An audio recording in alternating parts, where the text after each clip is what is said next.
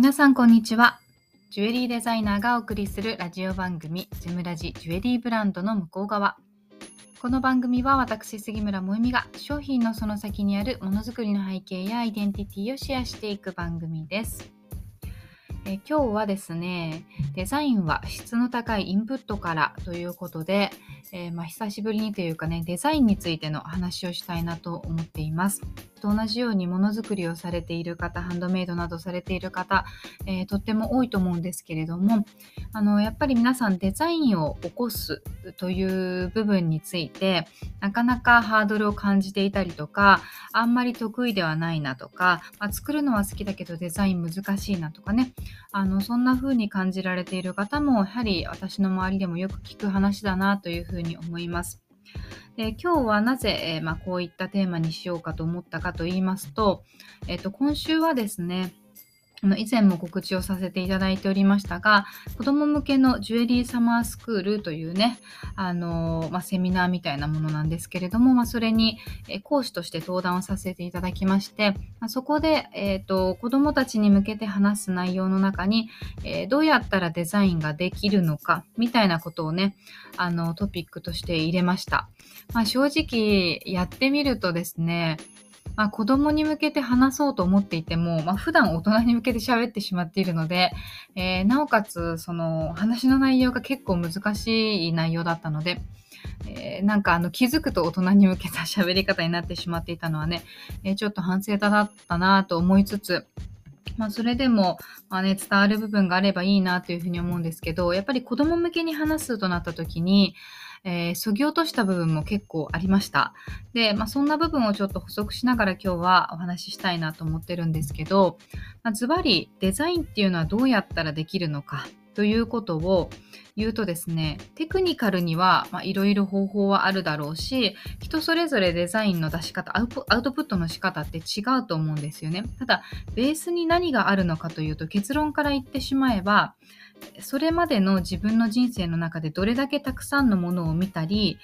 経験したりしてきて、それが頭の中にアイディアの引き出しとしてたくさん蓄積されていて、で、それをどう再解釈したりとか、どう組み合わせるかっていうことでデザインというのはアウトプットとして出てくるわけなんですよね。なので、一つはそういうアイディアの引き出しがどれだけ蓄積できているかということと、もう一つは、それをアウトプットにするための、まあ、するためのというか、する訓練ですね。どれぐらいの回数やっているのかというとところだと思います。なので、デザインが苦手だなと思う方も、自分なりのアウトプット方法が見つかると、まあ、それをどんどんやっていけば割とすんなりと出てくるものだし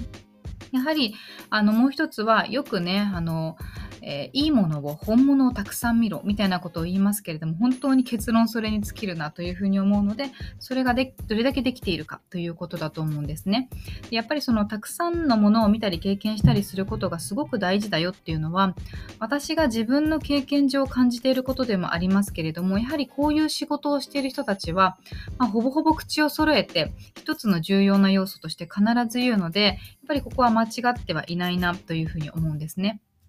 で、まあ、そこをどう子供にわかるように説明するかと考えて、まあ、私はこのセミナーの中でリンゴの木の話を例え話としてしました。で、まあ、これはどういうことか、どういう話かというと、まあ、リンゴだと子供もね、すごくイメージがつきやすいじゃないですか。で、えっ、ー、と、リンゴをデザインに見立てて話をしてみたんですね。えー、リンゴがもし欲しいとなった時に、まあ、リンゴってスーパーとか八百屋さんで買ってくることできるじゃないですか。でもそれデザインがリンゴだとイコールで考えたときに、じゃあスーパーで買ってくるとか、八百屋さんから買ってくるとかっていうのは、じゃあイコールデザインを買うみたいなことなのかっていうと、やはりそこにオリジナリティを出すって難しいですよね。じゃあで、リンゴを育てようってなった時に、まあ、まずリンゴの木を植えますよね。で、えっと、聞いてくださっていた皆さんに、えー、そのリンゴの木を育てようってなった時に、じゃあ皆さん何をしますかというふうに聞いてみました。で、まあ、えっと、ズームを使っているので、チャットボックスでテキストでこう、たくさん答えをくださるんですけれども、なかなか想像していた以上のものが出てきて、そこすごく面白かったんですが、まあ、もちろん水をやるとかもありますし、えー、太陽を当てるとか、まあ、そういう育つ場所を探すとかね、栄養のある肥料とか、まあ、そういう答えが出てきました。で、それ全て正解なんですよね。リンゴの木を育てて、なおかつ、まあ、美味しいリンゴがなるように育てるためには、豊かなね、栄養素のある土壌が必要だし、まあ、そこに毎日、えー、お水をあげなければいけないし、それによってその深く張り巡らされた根ができて、初めてリンゴの木が育って実がなるようになります。で、この土とか水とか根みたいなところは、デザインということで置き換えると、まあ、例えばその土の部分はこれまで経験してきた事柄、まあ、それが豊かであればあるほどリンゴを育てるための豊かな土壌になるし、まあ、日々日々あげなければいけないお水っていうものは日々日々の、あの新しいインプット新しい発見とかあるいは自分が学びたいと思って得た新しい知識、まあ、そういうものが毎日毎日、えー、与えられていくものだと。でそれによってそのアイディアの根みたいなものができた時にやはり、えーと、最終的に木になるそのデザインの果実みたいなものはやはり甘くて美味しいね質の高いものになるっていうことなんです。でもう一つのポイントは時間軸なんですけどりんごの木って、えっと、苗を植えてからあの実を収穫できるようになるまで45年ぐらいかかるそうなんですよね。で、やっぱりこれもデザインと一緒で、今日明日で、じゃあデザイン100個出したいなってなった時に、やっぱ難しくって、それなりに今までのその得てきたもの、経験してきたものっていうのが必ずベースにあるので、あの、それが豊かであればあるほど、えー、いいリンゴができる。つまり5年はかかるということなんです。まあ5年という数字はリンゴの場合ではありますけれども、やっぱりデザインを出そうと思った時に、えー、長い年月ね、え、いいアイディアを貯めてきていれば、やっぱりたくさんいいデザインが出るっていうことです。で、リンゴの木は、あの、一回実がなるようになれば、その後も継続的に毎年毎年実をつけるっていうのも同じで、やっぱり一回ベースができてしまえば、やっぱりデザインって出てくるものなんですね。そして訓練というふうに言いましたが、そのやり方が自分の中で定着していけば、どんどん出てくるものだったりします。でまあ、こんな話をしていますけど私自身も、えーと、学生の時、えー、まあ、服飾の学校だったので洋服のデザインをするっていう時にすごくねデザインに苦手意識がありました。でやっぱり周りを見ていてデザインがすごくこううまいなと思う人はアウトプットの回数が多いんですよね。と毎日毎日デザインが書いてる。みたいな人たちはやっぱどんどんデザインが出てくる。でも私はデザインというより、なんかスタイリングみたいなところが好きだったので、まあ、そこに苦手意識があって、おそらく、えー、この配信を聞いてくださってる方の中にも、そういう方もいらっしゃるんじゃないかなと思うんですけれども、あの、そこはね、やっぱり、あのー、今できないから自分はそれが得意ではないんだ自分には能力がないんだってこととは全然ないっていうことは、まあ、声を大にして言いたいところだなというふうにえー、思います。ので今日のタイトルにした質の高いインプットっていうのはどういうことかというと、さっき言ったリンゴの木の話で言えば、その土や水の質が高ければ高いほど、リンゴも美味しいよっていうことなんですよね。で、あの、この質の高いインプットはじゃあどうやったらいいのかというと、そのさっき、えー、たくさんのものを見たり経験したりということを言いましたけれども、それがやっぱりですね、あの、例えば本だけ見てるとか、ネット上で情報を得てるとか、それはね、すごく浅いんですよね。で、一つ前の配信で、えっと、広島のあの平和式典に参加した感想をお話ししている回がありますけれども、まあ、それもやっぱりその原爆投下された時間にされた場所で黙祷を捧げるっていうのは自分にとっては非常に解像度の高い経験で記憶に残るんですね。感情にも訴えかけているし。でこれって他の場合でも同じでやっぱり視覚的に見て記憶しているものというよりも体感として記憶しているものの方がよほど質が高くって、えー、記憶に残っているんです。つまり目の情報だけではなくて例えば聴覚だとか嗅覚だとかあ空気感みたいなもの。やっぱそういうものを全て総合的に人って記憶をしているんですよね。なのでよくこう、まあ、最近メタバースの議論とかがあってえー、メタバースってどこまでその現実を拡張していけるのかみたいなことになりますけどでもメタバースはどこまで行ってもメタバースだっていうのは私はあの腑に落ちてるところでつまり現状は、えー、匂いの部分とかそれからまあ食感はまだいけるかもしれないですけどその空気感みたいなものっていうのはメタバースの中では感じられないんですよね。でも人間の脳って視覚の方は後に発達しているので嗅覚の方がより本能に訴えかけられるものらしいんです。脳科学的には、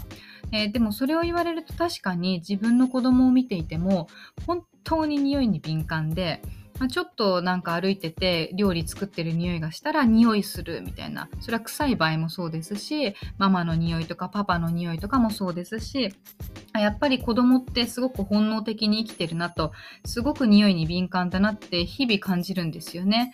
えー、なので、よくね、例えば恋人の香水は絶対覚えてるとか、そういうのもありますけど、匂いで記憶してるっていうこともとっても多くて、なんかそういうことを含めて体感的に経験してるっていうことが、あのあればあるほど良いんじゃないかなというふうに思うんです。で、なんか、あの、これって結局、この、まあ、環境みたいなところもあって、まあ、その、セミナーの中でもお話をしましたが、日本に生まれて、日本で育って、日本語を喋って日本の文化の中でみたいな環境と片やアフリカで生まれ育って見てきているもの日々見えている景色みたいなのって全然違うのでやっぱりそれが全てその人のインプットになっているわけです。やっぱりそこから生まれ出るものっていうのが、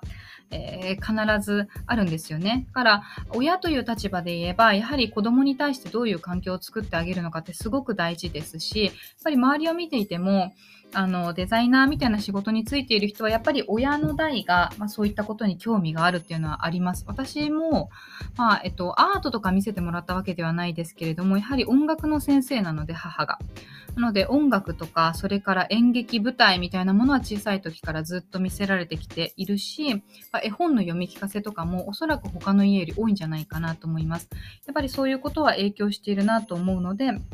ぱりそういう子供にクリエイティブなあ部分をね養ってほしいと思ったらやっぱり親が作る環境って子供が小さいうちは自分で選べないので